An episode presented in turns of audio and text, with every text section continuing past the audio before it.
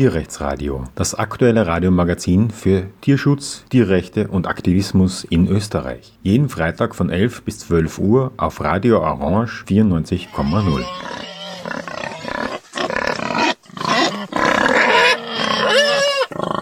Willkommen beim Tierrechtsradio.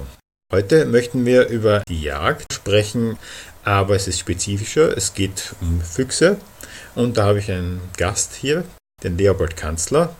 Hallo Leopold, grüß dich. Hallo, grüß dich. Seit wann beschäftigst du dich mit Tierschutz, beziehungsweise was ist da dein Hintergrund? Es war eben das Ausschlaggebende oder das erste, eine Petition, die ich gestartet habe. Die Petition habe ich eingebracht auf der Webseite von WienGV.at, auf der Petitionsplattform. Das ist die offizielle Petitionsplattform der Stadt Wien. Und diese Petition heißt Abschaffung der Jagd auf Füchse in Wien. Ich habe mich vorher eigentlich nie wirklich aktiv mit Tierschutz beschäftigt. Das war eher immer ein persönliches Anliegen von mir. Das war nicht etwas, das ich aktiv betrieben habe. Ich kam früher gar nicht so dazu. Das ist mit Beruf, zahlreichen Hobbys äh, war das nicht möglich. Ich muss aber dazu sagen, das ist erst entstanden in erster Linie durch mein Hobby, die Tierfotografie, die ich seit etwa 15 Jahren betreibe, also Fotografie schon sehr, sehr lange. Die Spezialisierung auf die Tierfotografie begann so irgendwo vor 15 Jahren oder 16, 17 Jahren. Da ist es ja doch so, dass man sehr, sehr viel Zeit mit den Tieren verbringt und einen gewissen Blick auf die Tiere richtet. Also in meiner Kindheit war Tierschutz eigentlich absolut kein Thema. Ähm, da bin ich eigentlich aufgewachsen, so wie viele, viele andere Kinder in den 1950er, 1960er, wo eigentlich in den Hausgärten Kaninchen, Hühner, meine Großmutter hatte Ziegen und mein Großvater ein Schwein, das er gefüttert hat. Da war eigentlich das Natürlichste, dass wenn es Fleisch gegeben hat, dass man Huhn geschlachtet hat oder ein Kaninchen geschlachtet. Daneben gab es natürlich auch schon die Katze, die man gestreichelt hat und den Hund. Und ich hatte sogar einige Meerschweinchen. Da gab es also in Tierhandlungen noch keine Meerschweinchen. Die bekam ich aus einem Labor. Da wurden eben Tierversuche gemacht. Und mein Vater hatte Zugang und so bekam ich Meerschweinchen, die nicht mehr für Tierversuche verwendet worden sind. Und äh, die wurden gestreichelt, umhegt und pflegt, aber es gab eben diese strikte Teilung zu den Nutztieren. Und das kam mir erst als Jugendlicher in den Sinn, dass da völlig unterschiedliche Zugangsweisen zu den Tieren bestehen. Einerseits die Nutztiere, die man bedenkenlos schlachtet und isst und die Haustiere, die man umhegt und pflegt und streichelt und teilweise sogar ins Bett nimmt. Also diese Diskrepanz ist mir dann erst als Jugendlicher aufgefallen und es waren dann noch einige Jahre so irgendwo der Überlegung und seit weit über 35 Jahren bin ich jetzt Vegetarier, wobei der Zugang parallel zum Tierschutz auch war, dass ich Fleisch einfach bei intensiveren sportlichen Betätigungen einfach nicht vertragen habe. Das war einfach zu schwer im Magen. Da wir haben ausgesetztes Fleisch vor dem Training. Das ist dann weitergegangen nach einiger Zeit, dass ich dann überhaupt auf Fleisch verzichtet habe. Und ich habe es einfach besser vertragen und dann hat sich dann schon gefestigt, dass es eigentlich keinen Sinn macht, wirklich Fleisch zu essen. Und das war vielleicht noch zu einer Zeit, wo man das, ich sage das jetzt immer als lustigen Hintergrund, da hat man Vegetarier eher als krank angesehen, als wie eine Lebenseinstellung, wo man sagt, der verzichtet auf Fleisch, das war völlig unnormal. Also kein Fleisch zu essen in einem Gasthaus, das war unmöglich. Das galt damals vor 30, 40 Jahren als das Symbol des Wohlstandes. Man kann sich angeblich gutes Essen auch leisten. Ich habe Marathontraining, also Lauftraining gemacht. Ich habe das äh, sehr, sehr intensiv gemacht, mit teilweise bis zu zwei Trainingseinheiten pro Tag. Das waren dann insgesamt sieben Trainingseinheiten pro Woche, wobei ich einen Tag Ruhepause gemacht habe. Das heißt, es gab immer wieder Tage, wo ich Longjog gemacht habe und dann ein paar kurze Intervalltraininge und hat mir viel Spaß gemacht. Also das war eine große Herausforderung und ich war natürlich nicht in der österreichischen Laufspitze, aber meine Marathon-Bestzeit lag bei 2,50 und darauf war ich natürlich auch stolz. Da kann man auch verstehen, dass das sehr viel Zeit in Anspruch genommen hat. Vor allem, wenn du sagst, dass du nebenher natürlich auch deine Arbeit gemacht hast. Das ist dann sicher nicht leicht, wenn man so viel Training kombiniert damit. Jetzt sagst du, okay, du hast mit dem Tierschutz eigentlich keine großen Fortbilder oder so gehabt, weil das in deinem Umfeld ganz normal war, Tiere zu essen, zu konsumieren. Jetzt hast du aber dann trotzdem begonnen, dich mit Tierschutz auseinanderzusetzen. Wie reagiert dein Umfeld darauf? Ich habe als erstes befürchtet, man sagt, na, das ist eine verrückte Idee, war aber jetzt völlig überrascht, dass ich von meinem Umfeld so viel Zuspruch erhalten habe. Also ich habe mit dieser Petition begonnen und bekam die ersten Unterschriften im persönlichen Umfeld. Ich kann mich erinnern, als erstes hat meine Gattin unterschrieben. Das haben wir dann mit Handysignatur gemacht. Dann war eigentlich das in der Nachbarschaft Freunde, Bekannte, die haben dann mitgeholfen, die haben dann versucht auch andere davon zu überzeugen. Das hat am Anfang relativ lang gedauert, bis ich so die ersten 50, 70 Unterschriften hatte. Also es waren 500 Unterschriften notwendig, dass dieses Anliegen im Gemeinderat eben behandelt wird. Und dann kam eben diese Zahl 500 und 50 oder 70 habe ich. Also wie komme ich da jetzt auf zehnmal mehr Unterschriften? Das war eigentlich eine große Hürde und da muss ich sagen, das habe ich dann auf Facebook auch gepostet. Und plötzlich hat mich ein Georg Prinz äh, kontaktiert und hat geschrieben, den kannte ich vorher auch nicht. Tolle Idee, was du da magst und können wir dich unterstützen. Ich bin beim VGT tätig und wir haben regelmäßig am Stocking Eisenplatz unseren Stand und erforderlichen Unterschriften bekommst du sicher zusammen. Und ich habe dann den Georg Unterschriftenlisten gebracht, war dann auch dort am Stand und dann ist es eigentlich losgegangen. Parallel zu diesem gab es den Tierschutz Austria.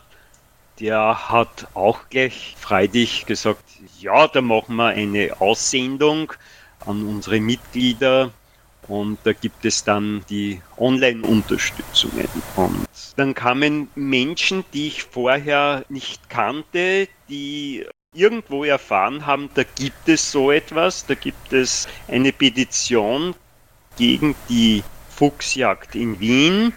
Und die haben sich, die haben gesagt, ähm, da, da mache ich mit und ich drucke mir das selber aus, die Listen.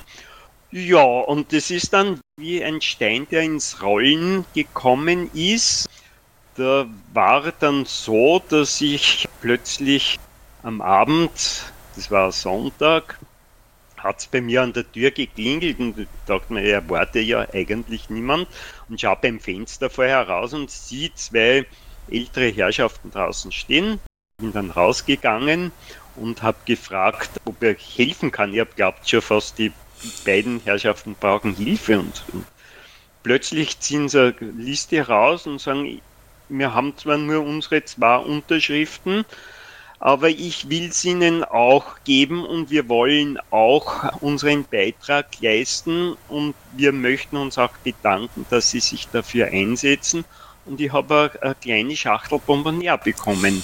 Das war eigentlich so ein, ein herzliches Erlebnis das mir da wirklich in Erinnerung geblieben ist.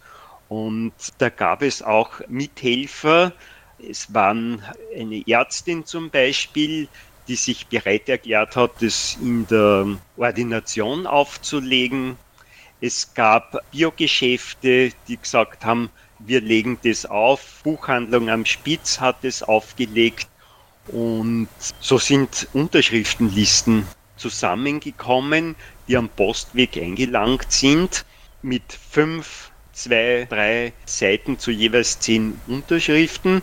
Und so wie ich das dann so vor Weihnachten beobachtet habe, hätte ich mich eigentlich in den Lehnstuhl setzen können und alle anderen hätten mir dann die Unterschriften gebracht. Ich habe aber weitergetan und habe dann quasi den Lockdown abgewartet und wollte dann eben zu den Online-Unterstützungen, die mittlerweile auch schon an die, ich glaube, 400 waren, hatte ich dann schon, ich glaube, 560 händische Unterschriften und bin dann quasi in Jänner gefahren und habe die Unterschriften dann abgegeben und somit war auch mit Erreichen von 500 Unterschriften die Petition eingereicht und abgeschlossen. Da muss ich jetzt abkürzen und vor einigen Tagen bekam ich dann die letzten, äh, letzten Unterschriftenlisten. Ich muss sagen, wertschätzend für jede Unterschrift, ich habe mir die Listen aufgehoben.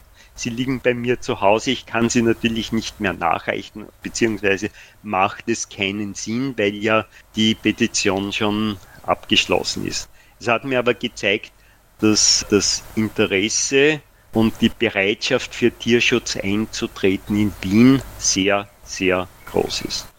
Vielleicht noch, es waren nur Menschen, die ihren Hauptwohnsitz in Wien haben, Unterschriften berechtigt. In der Euphorie gab es zahlreiche Unterschriften auch aus Niederösterreich. Die musste ich natürlich rausstreichen, weil das wären ungültige Unterschriften. Vielleicht sollten wir noch genauer erörtern, was dich ja ursprünglich dazu motiviert hat, damit überhaupt zu beginnen. Wie geht es den Füchsen in Österreich? Wie werden sie benutzt? Wie werden sie geschützt? Die Situation der Füchse ist eine äußerst traurige. Da gibt es in Wien noch eine Schonzeit. Die gibt es nicht in jedem Bundesland. In Wien ist zumindest die Fuchsfee, das ist der weibliche Fuchs, während der Hauptzeit, also das ist eine sehr, sehr kleine Zeitspanne zwischen 1. März und 31. Mai, gibt es eine Schonzeit. Da dürfen weibliche Füchse nicht geschossen werden. In den anderen Bundesländern ist es noch triester.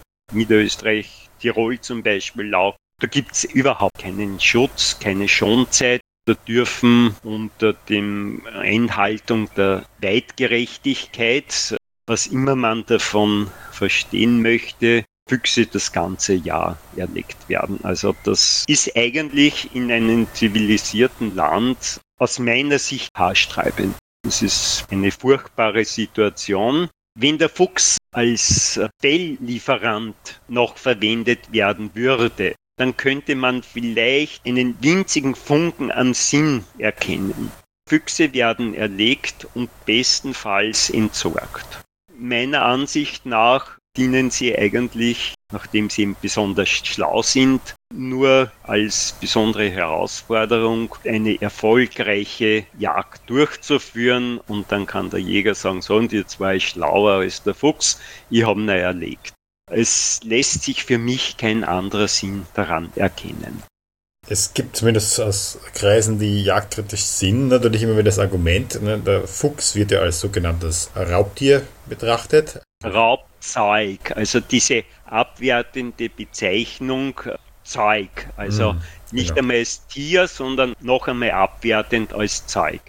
Genau, und da ist ja eins der Argumente, dass die bejagt werden, weil sie zum Beispiel andere Tiere, die auch gejagt werden, wie Fasane und so weiter, diese potenziell erbeuten und damit weniger von diesen Tieren, die in der Jagd heiß begehrt sind, weil sie schöne Trophäen liefern oder weil sie lustig zum Abschießen sind oder was auch immer, weil sie den Bestand von diesen Tieren reduzieren. Ich nehme mal an, das ist schon auch ein Aspekt, der dir bekannt ist, aber du siehst ihn offenbar nicht als guten Grund an, Füchse zu bejagen. Das sehe ich nicht als guten Grund an.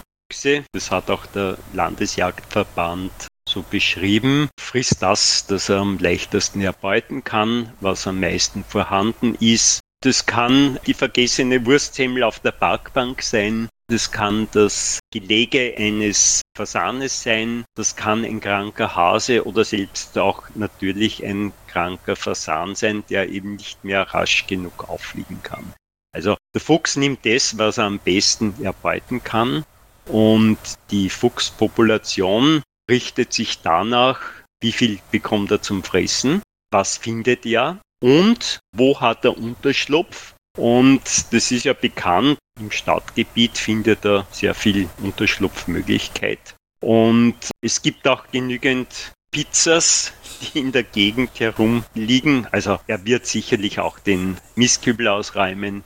Er wird in den Gärten, wird auch das Katzenschüssel leer fressen, das im Garten steht. Und wenn am Gartentisch dann irgendwo eine Semmel liegen geblieben ist, wird er sich auch diese Semmel holen.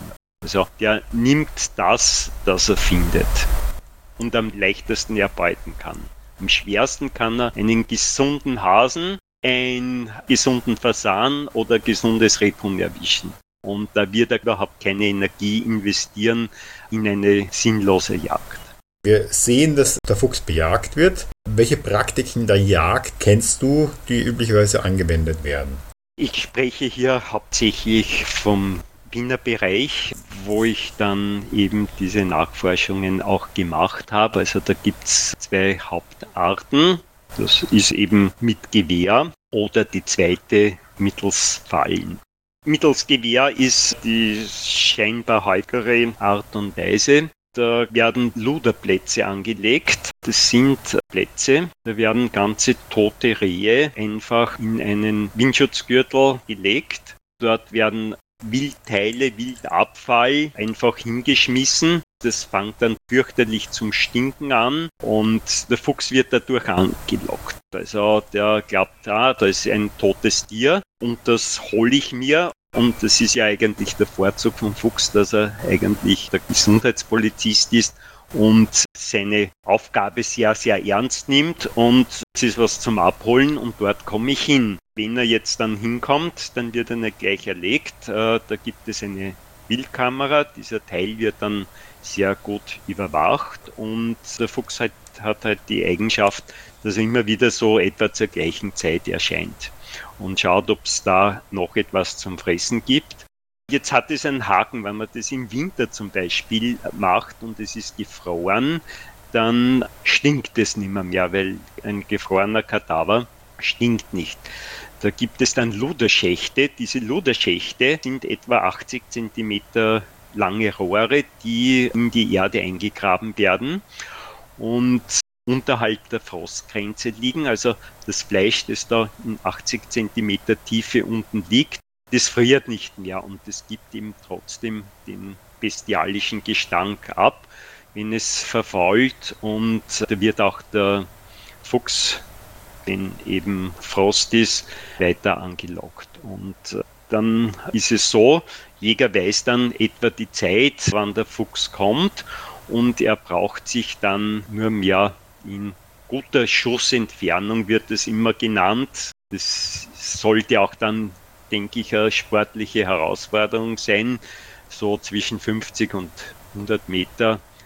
Manche prallen, dass sie auf 150 Meter in Fuchs treffen, wird dann gewartet, zum Teil auf einen Hochstand, wenn dieser räumlich eben vorhanden ist, oder ganz einfach aufs Auto. Pickup auf der Ladefläche kann man sie dann rauflegen und dann wird von dieser Ladefläche vom Pickup der Fuchs erlegt. Das ist die Jagd, die über den Schuss passiert? Ja, genau. Und dann gibt es eben die Fallenjagd. Das sind überwiegend Kastenfallen. Die haben zwei Eingänge. Üblicherweise wird dann ein Ei reingelegt oder eben auch ein Stück Wildfleisch, das dann auch besonders stinkt. Die Falle ist dann so platziert, dass der Jäger weiß, dort schlupft gerne ein Fuchs durch, also ist meistens sehr versteckt. Und dieser Holzkasten oder gibt auch mit, aus Betonrohren ist dann mit Klappen an den Enden versehen und der Fuchs löst dann die Falle aus, wenn er reinkriecht und das Ei holen möchte, klappen dann beide Eingänge zu. Und da gibt es dann diese Verpflichtung, äh, dass der Jäger alle 24 Stunden quasi, also jeden Tag, die Fallen kontrollieren muss.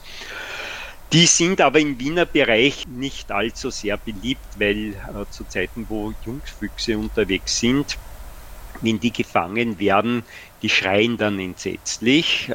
Und das möchte man ja so in der Öffentlichkeit nicht haben. Und darum werden diese Lebendfallen eher in Bereichen aufgestellt, wo keine äh, Besucher, Freizeitsuchenden unterwegs sind. Anschließend kommt dann der Jäger mit einem Sack, öffnet eine Seite und versucht dann den Fuchs rauszubekommen in den Sack und anschließend wird er getötet.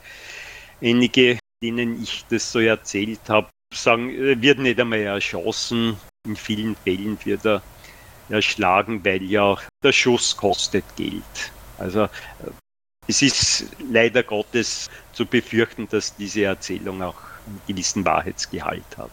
Sehr, sehr viel Wild verendet an Fehlschüssen. Das heißt, die Wildente kriegt nur Randschrott ab und der Hase auch.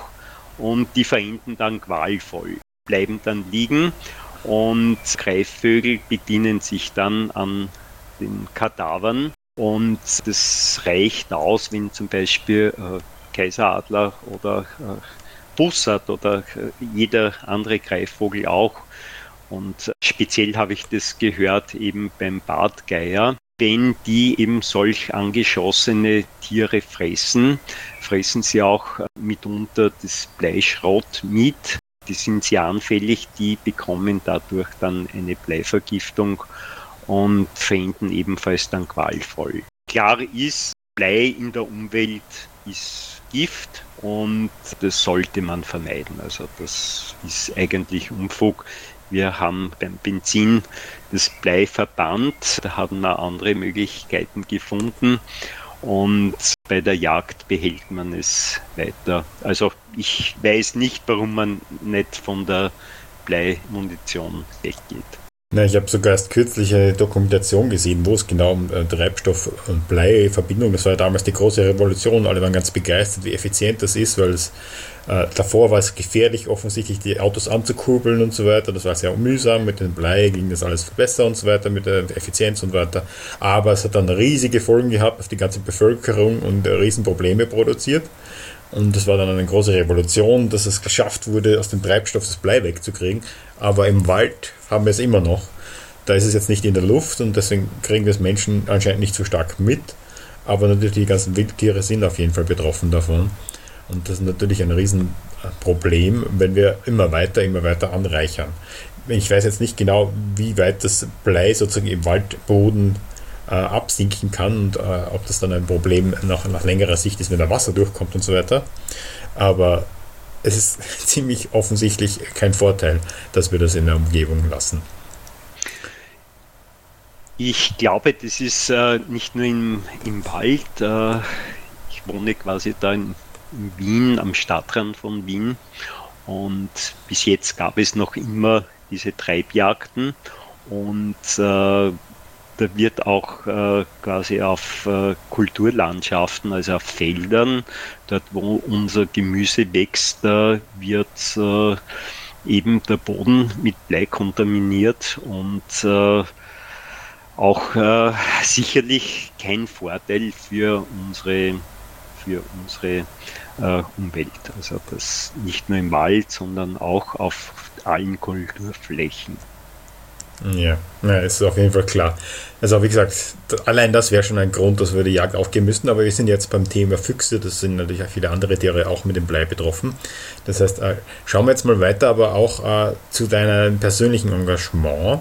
Du hast ja gesagt, du hast diese Petition gestartet und ähm, die Frage ist, was ist deine Erfahrung was waren denn bisher die wichtigsten Hürden, die dir dabei begegnet sind? Ich meine, allein davon, okay, du hast die Idee, du hast jetzt Füchse, das, die Geschichte hast du noch gar nicht erzählt, vielleicht magst du das auch noch erzählen, wie du überhaupt dazu gekommen bist, dass du dich mit Füchsen speziell beschäftigt hast. Ich habe auch schon Fotos mit dir gesehen, äh, wo das nicht nur Füchse waren, sondern auch andere Tiere.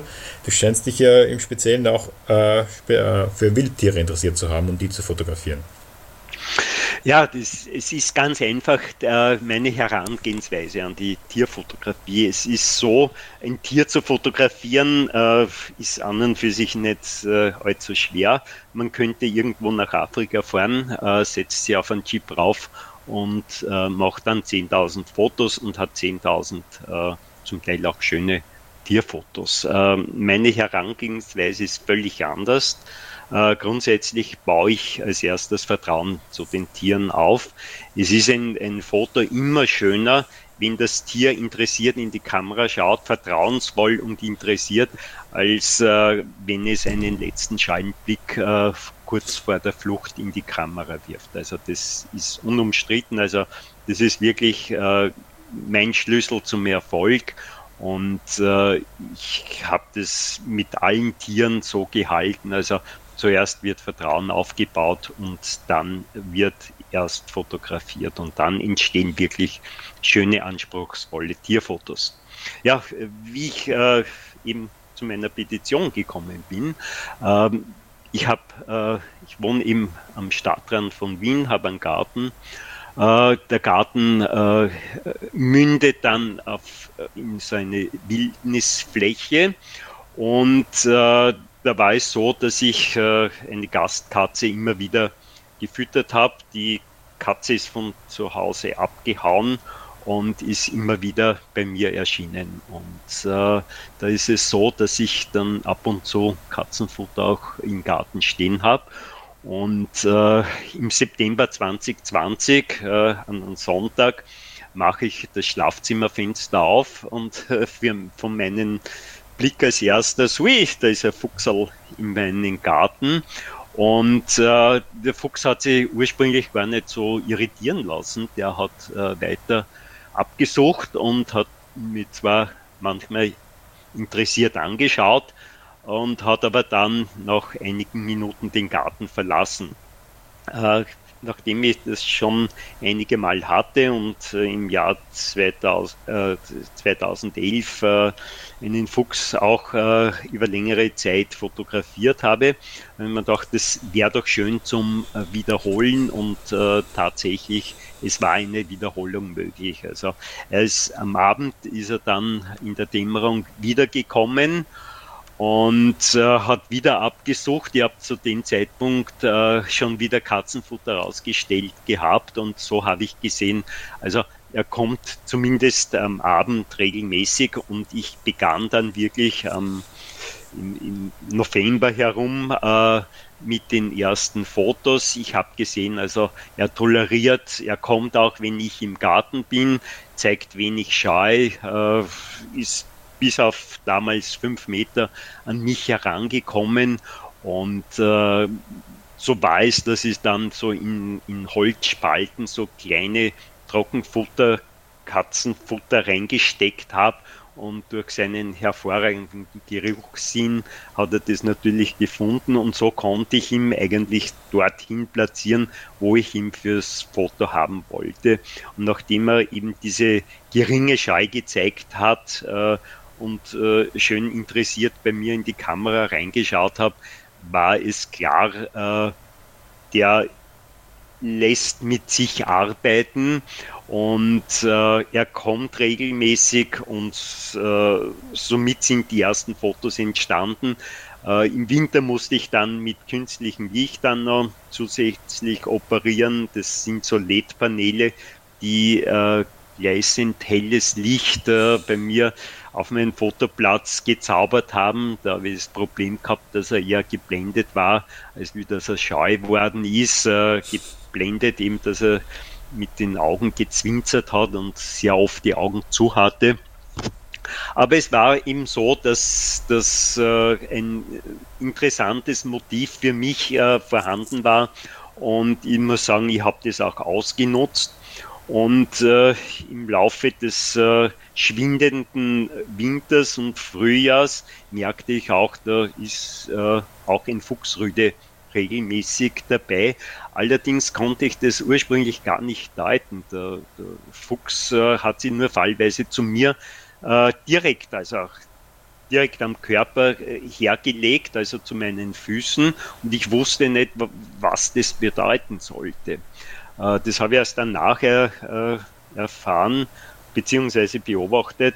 Das macht er, dass er den Rüden hat er gezeigt, von mir geht keine Gefahr aus, er kann ohne weiteres auch kommen. Und das hat der Rüde auch begriffen. Vorerst hat er von der äh, gegenüberliegenden Flussseite hat er mich äh, beobachtet. Da habe ich ursprünglich geglaubt, da läuft schon wieder Hund ohne Leine herum. Äh, bis ich dann gesehen habe, hoppala, der hat ja einen Fuchsschwanz und äh, von der Silhouette her konnte ich eindeutig sehen, es ist äh, quasi ein zweiter Fuchs und konkret eben äh, der Fuchsrüde. Äh, Laufe des Frühjahrs ist mir dann aufgefallen, äh, mein Fuchs wird immer dicker und dicker. Und auf der Bauchunterseite sind auch Zitzen zu sehen. Also die haben sich gebildet. Das war dann Mitte März, äh, war es klar, er ist äh, kugelrund. Und am 16. März war er wieder gärtenschlank. Das heißt, ich wusste am 15. März äh, 2021 sind die Fuchswelpen geboren.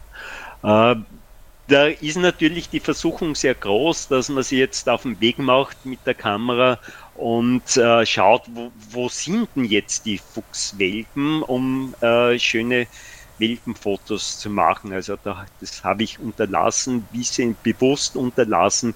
Ich wollte quasi das Familienglück nicht stören. Ich wusste, es war auch der Fuchs Rüde dort ab dem Zeitpunkt, wo eben äh, die Jungen auf die Welt kommen sind, war der Fuchsrüde permanent auch da. Und äh, die Fee ist dann äh, eigentlich nur immer relativ kurz gekommen.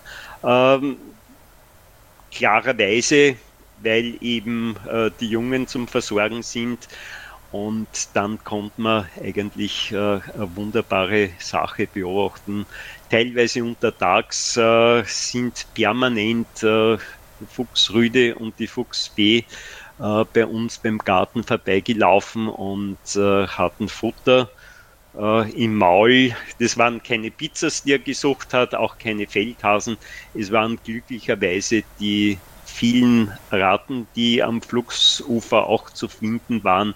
Also da hat man wirklich gesehen, äh, da ist äh, ein, ein, ein, ein wirklich großer Vorteil von so einem Tier, das im gezielt Ratten fängt, weil die gibt es am meisten und äh, das war sagenhaft. Also mit, äh, mit anderen Mitteln, also wie mit dem Fuchs, wäre sicherlich diese Überpopulation an Ratten nicht äh, quasi zu beseitigen gewesen.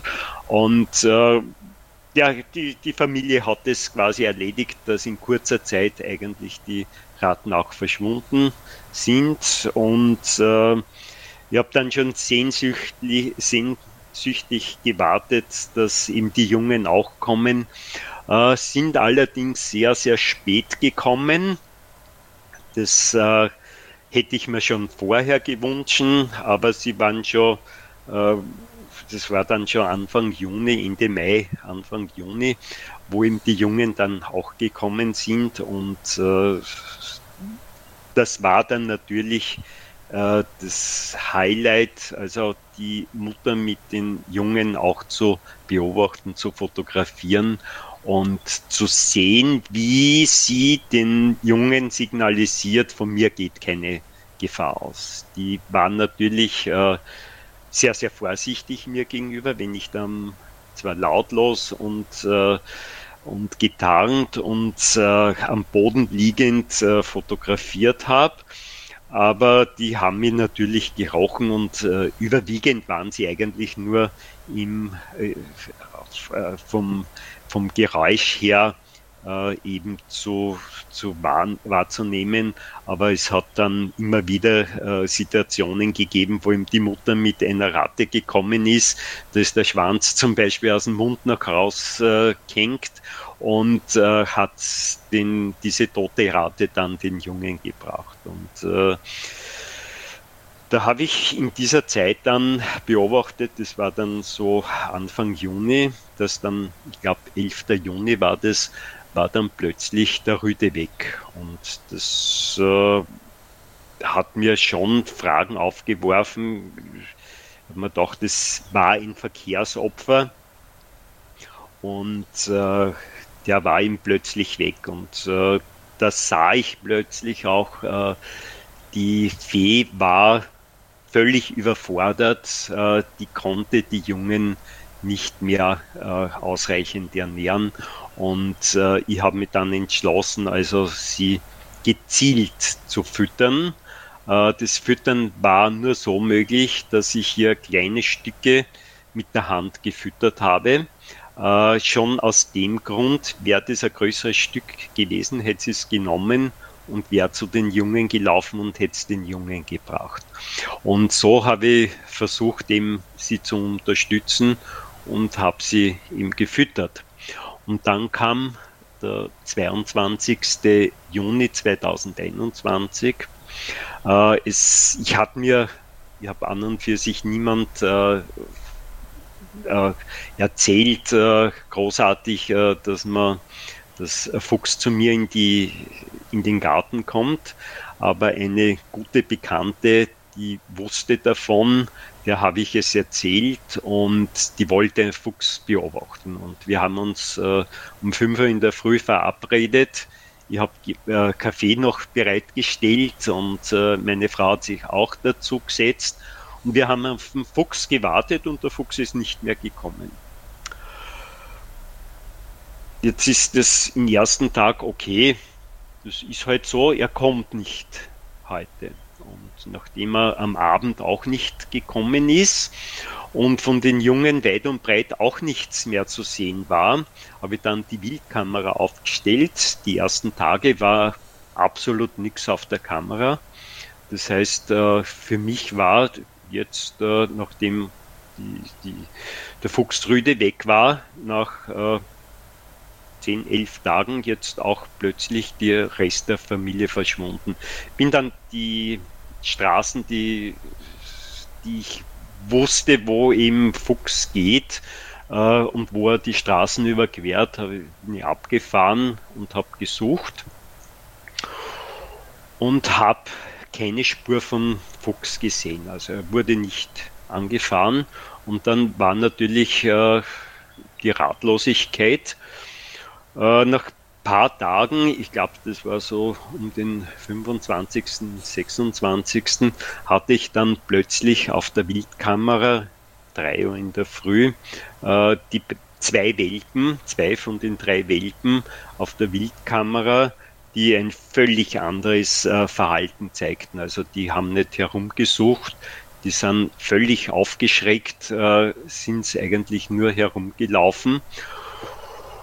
Und äh, da habe ich mir gedacht, jetzt äh, frage ich nach und habe dann eben wirklich äh, nachgefragt bei der örtlichen Jägerschaft. Ich weiß, dass in dem Bereich äh, äh, gejagt wird. Äh, eben hauptsächlich habe ich angenommen im Bereich Bisenberg, also Stadtgebiet von Wien. Und musste dann erfahren, dass sehr wohl bei mir, also im, im Bereich Strebersdorf, äh, Füchse auch geschossen werden, dass äh, auch gejagt wird. Und es wurde man mir dann bestätigt, ja, äh, es wurden eben äh, zwei Füchse, äh, Anfang Juni war das, äh, erschossen, also da war der Rüde dabei und in weiterer Folge auch dann die Fuchsfee und ein Junges. Die zwei hatte ich dann quasi bei mir, die waren noch nicht selbstständig, äh, die haben sie sicher noch nicht ernähren können. Und ich muss sagen, da habe ich das Füttern auch dann weitergeführt, um eben ein Überleben der Jungen zu ermöglichen. Das habe ich dann bis äh, August gemacht. Äh, habe es natürlich aber schon im, im August äh, drastisch äh, reduziert und äh, habe dann quasi Mitte bzw. Ende August aufgehört, um eben die Tiere nicht an mich zu binden, sondern dass sie selbstständig werden. Und äh, durch dieses Erlebnis, äh, dass im äh, Füchse geschossen werden, für mich ohne wirklich ersichtlichen Grund. Füchse waren nicht krank, die waren eigentlich nur Füchse und äh, ich bekam als Rechtfertigung auch nur den Hinweis, naja, weil es Füchse sind, wurden sie geschossen. Also äh, das als einzigen Grund anzusehen, äh, finde ich nicht in Ordnung. Habe dann längere Zeit überlegt, äh, nachdem ich ehrlich gesagt äh, ursprünglich irrsinnig traurig war, dass ihm diese Fuchsfamilie ausgelöscht wurde, war dann, irgendwas muss man machen. Ich habe das dann auf Facebook auch gestellt äh, und dann war ich eigentlich schockiert, äh, welche negativen äh, Wortmeldungen, welche negativen äh, Kommentare hier äh, zu lesen waren und äh, die waren der, dermaßen aggressiv, äh, dass ich eigentlich äh, dann beschlossen habe, also diesen Post muss ich löschen. Ich wollte das nicht auf meiner Seite haben.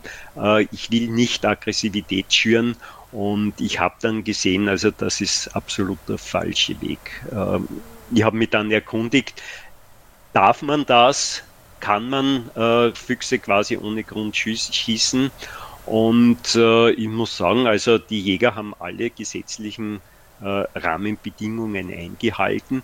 Man darf das schießen. Und äh, wenn es solche Gesetze gibt, dann war ich der Meinung, dann muss man die Gesetze ändern. Da muss man ganz einfach andere Rahmenbedingungen schaffen. Und äh, da ist eigentlich die Politik gefordert. Und äh, da bekam mich dann äh, von einer befreundeten ehemaligen Bezirksrätin von den Grünen äh, quasi den Denkanstoß, na überlegt er, mach, mach eine Petition äh, und äh, dann wird man sehen, wie die Politik äh, darauf reagiert. Und diese Petition habe ich gestartet. Wie gesagt, am Anfang etwas nur mit Hilfe von meinem näheren Umfeld. Aber es war dann eben so, dass ihm das, wie erzählt, bereits quasi sich verselbstständigt hat und ich war überwältigt, welchen Zuspruch diese Petition hat. Ja, nach Abschluss der Petition, also nachdem diese 500 Unterschriften erreicht, beziehungsweise bei Weitem oder mehr als verdoppelt waren, wurde dieses Anliegen von mir im Wiener Landtag im Petitionsausschuss behandelt und da war am Beginn eigentlich relativ wenig zu sehen. Ich wusste, es wird behandelt und ich bekam einmal die Möglichkeit, vor dem Petitionsausschuss meine Sichtweise noch zu erörtern. Und bei der Petition gab es dann einige Stellungnahmen. Das war die Stellungnahme vom amtsführenden Stadtrat von Magister Jürgen Czernohorski, von der Wiener Tierschutzombudsstelle, vom Forschungsinstitut für Wildtierkunde und Ökologie, also von der Veterinärmedizinischen Universität, natürlich auch von der Interessensvertretung der Jäger, also vom Wiener Landesjagdverband, von der Universität für Bodenkultur. Und die haben die Meinungen quasi verfasst. Und mir war dann klar, also die Stellungnahme vom amtsführenden Stadtrat, vom Herrn Magister Jürgen Czernohorski, das wird dann quasi das Ergebnis auch sein. Und in seiner Stellungnahme, die auch nach wie vor auf der Petitionsplattform abrufbar ist, Das ist auf WienGV.at Petitionen und da kann man bei den abgeschlossenen Petitionen auch Einsicht nehmen. Da sieht man meinen Petitionstext, meine Ergänzung zur Petition und auch die Stellungnahmen. Und da hat ihm der Herr Stadtrat in drei Seiten äh, beschrieben, warum äh, es äh, eben so zur Jagd auf Füchse in Wien kommen muss. Unter diesen bekanntlichen äh, oder von mir bekannten Punkten war dann auch der Satz, der mir eigentlich äh, sehr verwundert hat, seitens der Bediensteten des Forst- und Landwirtschaftsbetriebes der Stadt Wien werden grundsätzlich nur Rotfüchse erlegt, welche Krankheitssymptome aufweisen. Das heißt, das Forstamt, das äh, die überwiegenden Jagdflächen in Wien, zusätzlich Jagdflächen in Niederösterreich und der Steiermark betreut, macht keine Jagd auf Füchse. Die haben für sich selbst schon vor langer Zeit erkannt, dass die Jagd auf Füchse sinnlos ist. Da gibt es auch noch ein schönes Foto. Dieses Foto ist äh, auf WinGV.at äh, unter unsere Wildtiere. Und da findet man ein schönes Foto. Da hat man die, das Schloss Schönbrunn. Und davor läuft oder schnürt ein äh, Rotfuchs. Und äh, das sieht Wien als lebenswerte Stadt und ich finde, das ist richtig so. Drüber hat das Forstamt auch noch äh, Wildtiermanagement, äh, eine Wildtierauffangstelle. Hier werden kranke Füchse aufgepäppelt, Jungfüchse, die zum Beispiel äh, Mutter oder ohne Eltern sind, wo die Eltern zum Beispiel erschossen wurden, dann kümmert sich das Forstamt rührend um diese Tiere. Und äh, für mich ist jetzt nicht verständlich, wenn man einerseits äh, einen Großteil von Wien, von den Jagdflächen durch die Stadt Wien, durch das Forstamt äh, betreuen lässt und zusätzlich auch noch äh, sich um die Tiere rührend kümmert äh, und auch sieht, man muss sie nicht abschießen, dass man dann trotzdem äh, für die Jagd plädiert. Also für die Jagd in den Wiener Gemeindejagdgebieten, die eben von privaten äh, Jagdclubs äh, verwaltet werden. Äh, da lässt man die, die, die, Jagd auf Füchse zu und äh, sagt noch dazu, das muss so sein, weil sonst gibt es eine Überpopulation und sonst gibt es eventuell Krankheiten, die auf den Menschen oder auf das Haustier übertragen werden. Stärkt dadurch die private äh, Hobbyjagd und für sich auf den eigenen landwirtschaftlichen oder forstwirtschaftlichen äh, Gelände, das eben den überwiegenden äh, Flächenausmaß ausmacht, äh, sagt man, das braucht man nicht, wir jagen keine Füchse. Also diese, diese Diskrepanz äh, habe ich natürlich im Petitionsausschuss bei der Frau Magister Andrea Mautz-Leopold äh, auch gestellt. Äh, sie hat mir gesagt, das war einer der intensivst äh, besprochenen Punkte. Äh, sie durfte mir aber den Inhalt oder die, die, die Nähere nicht erklären, warum das so ist. Also ich weiß es nicht äh, und durch dieses Nichtwissen von mir kommt natürlich die Vermutung auf, man ist auf die Mithilfe der, der, der privaten äh, Jäger angewiesen, weil alles kann das die MA 49 nicht bewerkstelligen. Und so lässt man den privaten Jagden überspitzt formuliert vielleicht die Spaß am Jagen auf Füchse.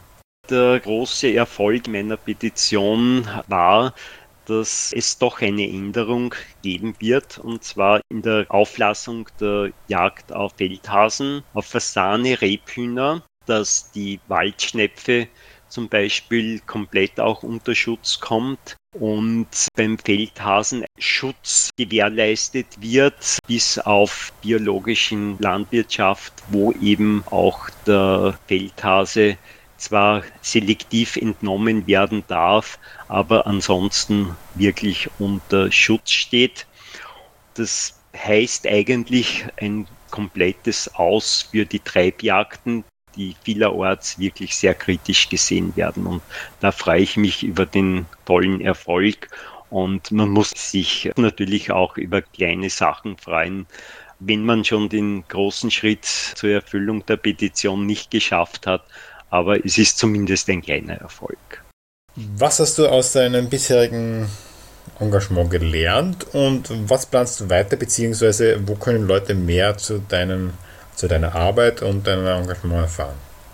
Naja, äh, gelernt habe ich, wenn man äh, mit Dingen nicht äh, sich äh, identifizieren kann, dann muss man aufstehen und muss sagen, halt so nicht. Also da muss man wirklich Farbe bekennen und äh, muss sagen, da mache ich jetzt etwas dagegen. Und äh, mit dieser Einstellung sieht man dann, wie sieht die Allgemeinheit das eigene Denken und in, hier im Besonderen äh, war ich überrascht, wie viele sich meiner Meinung angeschlossen haben. Ja, und was werde ich weitermachen? Also ich bin überzeugt, ich werde, soweit äh, VGT Interesse hat, weiterhin auch äh, Vorträge, Bildvorträge halten, Informationen rausgeben und ich habe auch die Facebook-Seite Abschaffung der Jagdfüchse in Wien geschaffen und peripher bei meinem äh, ersten Vortrag äh, in Wien äh, habe ich auch schon signalisiert bekommen. Also da gibt es auch mehrere Gruppen und äh, mehrere Interessenten, die das eventuell auch auf Bundesebene machen. Und äh, mein konkreter Wunsch für die Zukunft wäre, dass sich unser Herr Bundesminister für Tierschutz, der Herr Johannes Rauch, äh, dem Thema annimmt, es eventuell österreichweit äh, auch anspricht. Es sollte auch äh, im Tierschutzministerium kein Tabuthema sein und vielleicht könnte er sich eine, ein, ein Vorbild an seiner Amtskollegin, der Frau Dischburg aus Luxemburg, nehmen. Dort ist seit sieben Jahren unter bestem Erfolg die Fuchsjagd eingestellt. Es gab keinerlei negativen Auswirkungen dort und es gab keinen Populationszuwachs äh, bei den Füchsen in Luxemburg. Also dieses, diesen Wunsch äh, hätte ich, dass ihm der Herr Bundesminister für Tierschutz äh, dies, dieses Thema österreichweit auch anspricht. Ja, also vielen Dank. Ähm, nur noch äh, ich höre dich nicht. Ups. Vielen Dank. ähm, nur noch die kurze Frage eben. Wo können Leute mehr von dir erfahren? Äh, grundsätzlich, also meine äh, Fotos äh, stehen einmal auf meiner Webseite. Das ist www.fotopirsch.at. Da kann man meine Arbeiten, meine fotografischen Arbeiten sehen. Da sieht man die Fuchsbilder und da sieht man auch zahlreiche Bilder von heimischen beziehungsweise auch nicht einheimischen Wildtieren, äh, die alle in freier Wildbahn aufgenommen worden sind. Äh, auf Facebook äh, betreibe ich natürlich auch eine Seite Leopold Kanzler Tierfotografie und zusätzlich zu dieser Seite habe ich meine persönliche äh, ähm, Facebook-Seite und die Facebook-Seite Abschaffung der Jagd auf Füchse in Wien. Und da poste ich so halbwegs regelmäßig äh, den neuesten Stand. Großartig. Vielen Dank für dein Gespräch und für deine Erzählungen, was du alles erlebt hast und was dich motiviert auch. Ähm, ich hoffe, deine weiteren Bemühungen bleiben, werden fruchtbar sein.